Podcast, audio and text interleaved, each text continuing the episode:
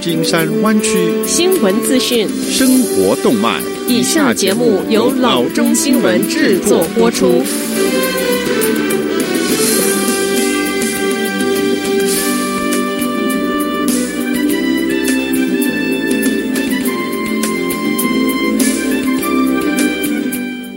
各位听众，大家好，欢迎来到老中广播电台的节目，我是君君。我们首先来关注今天的旧金山湾区地方消息。一项最新的有关孩子的 App 使用和习惯的研究显示，现在的孩子们观看网络视频的时间是四年前的两倍。虽然 YouTube 仍然是收视的冠军，但它的统治地位已经受到 TikTok 的威胁。根据数位安全 App 制造商 CrystalDeal 的年度报告，现在年龄在四到十五岁之间的孩子，平均每天花八十五分钟观看 YouTube，而花在 TikTok 上也有八十分钟。报告发现，后者在孩子的社交应用程式使用量上是激增，二零一九年成长了一倍，二零二零年迄今也成长了两倍。这份报告的数据主要是由英国、美国和西班牙的六万个有四到十四岁儿童的家庭所提供，所以还不能看成是全球的趋势。研究时间从二零一九年的二月到二零二零年的四月，并考虑了 COVID-19 危机，专门针对四个主要的行动应用城市类别来做研究：线上视频、社交媒体。视频游戏和视频教育，YouTube 目前还是龙头，但是 YouTube 的旗舰应用程式仅适于十三岁以及以上的年龄者。可是因为没有认真执行过年龄的限制，导致 FTC 以不遵守美国儿童隐私法规，而于二零一九年对这一位龙头老大开出了一点七亿元的历史性罚单。下则消息，Amazon 于六月四日宣布，已经新增了十二架货机到 Amazon Air 中，让机队的总数规模达到八十架货机。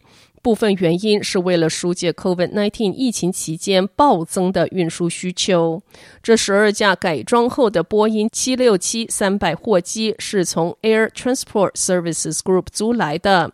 Amazon 表示，其中一架将从六月开始执行运输的任务，其余的则从明年开始。同时，也扩大了 Amazon Air 的机场地面网络。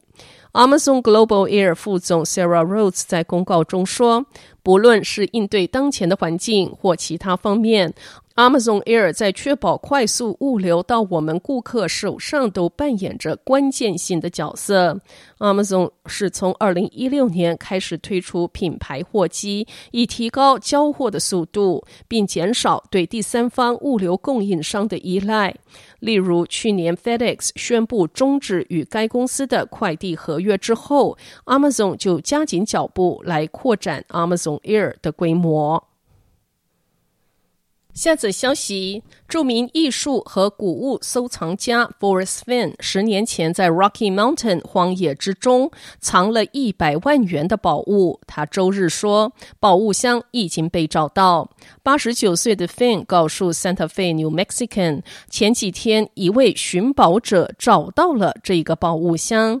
Finn 说，发现他的人不想让人知道他的名字，他是从东部来的。他补充道。这件事通过这名男子发给他的一张照片得到了证实。Finn 没有透露宝物箱究竟藏在哪儿。Finn 在网上发布宝物隐藏地的线索。同时，也在二零一零年的自传《The Thrill of the Chase》中公布的一首二十四行的诗中提供了线索。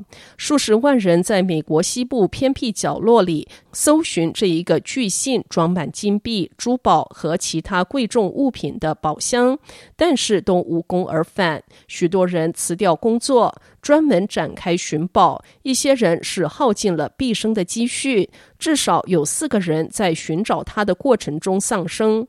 住在 Santa Fe 的 Finn 说：“他把财宝藏到宝物箱中，是为了吸引人们进入荒野，让他们有机会展开一场老式的冒险和财富的探险。”下则消息，在 San Francisco 疫情居家令期间暂时放松街道清扫执法之后，城市官员上周五宣布，San Francisco 将恢复签发街道清扫违规停车的罚单。市长 London Breed 最初在三月份宣布，San Francisco Municipal Agency 将不会因为街道清扫向居民签发罚单，以便让他们遵守居家令。尽管如此，他仍然鼓励居民在可能的情况下移动汽车。自该公告发布后近三个月以来，随着一些企业获准重新开业，这个执法工作也将恢复。Department of Public Works 工作人员称，有多达一万八千辆的汽车阻碍了他们的街道清洁工作。作为应对六月十五日周一，将开始恢复街道清扫的执法。不过，城市官员表示，对于人受 COVID-19 影响的居民，可以免除与扫街违法行为相关的停车罚单。在居家令开始之时，我们希望确保生病的人能够隔离自己，不需要离开家去移动车辆。Breed 说：“现在我们正在重新开放，我们已到了必须恢复停车执法的地步。只有这样，我们才能够清理街道。我们当然会继续为那些面临与 COVID-19 相关问题的人免去罚单。” San Francisco Municipal Transportation Agency 的局长 Jeffrey Tumlin 说：“随着更多企业开放，更多的居民返回工作的岗位，现在是确保我们街道干净、准备支持经济活动的正确时机。”下则消息：从周一开始，BART 按照调整后时间表运营，迎接下周末 Milpitas 和 Berryessa 两个车站的开放。BART 官员说，这两个车站将于六月十三号周六开通。这意味着 Daily City 到 Berryessa Green 和 Richmond Berryessa Orange 线将增加十三分钟的行程时间。这个耗资二十三亿元的十英里 Berryessa 专案将 BART 服务从 Fremont 的 Warm Stream District 延伸至 Milpitas，再延伸至 North San Jose 的 Berryessa 地区。 这条延长线路是 BART 第一次进入 Santa Clara County，为 BART 提供总共五十个车站和约一百三十英里的轨道。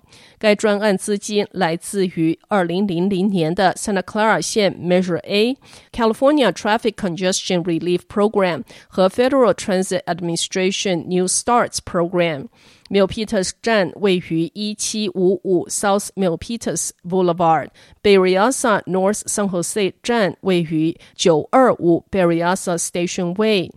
两个车站都包括直接转接 VTA 巴士接驳的服务、行人和车班下车和接送区、自行车存放区域。和方便人们在车站附近见面的公共区域。Milpitas 站还包括与 VTA Milpitas 轻轨服务的直接链接站。由于 BART 在就地避难令的期间削减服务，目前工作日服务时间为早上的五点钟到晚上的九点钟，周末为早上的八点钟到晚上的九点钟。新车站和时间表，更多的资讯可以访问 BART 的官方网站。好的，以上就是生活资讯。我们接下来关注一下天气概况。今天晚上湾区各地最低的气温是五十五度到五十七度之间，明天最高的气温是七十七度到九十一度之间。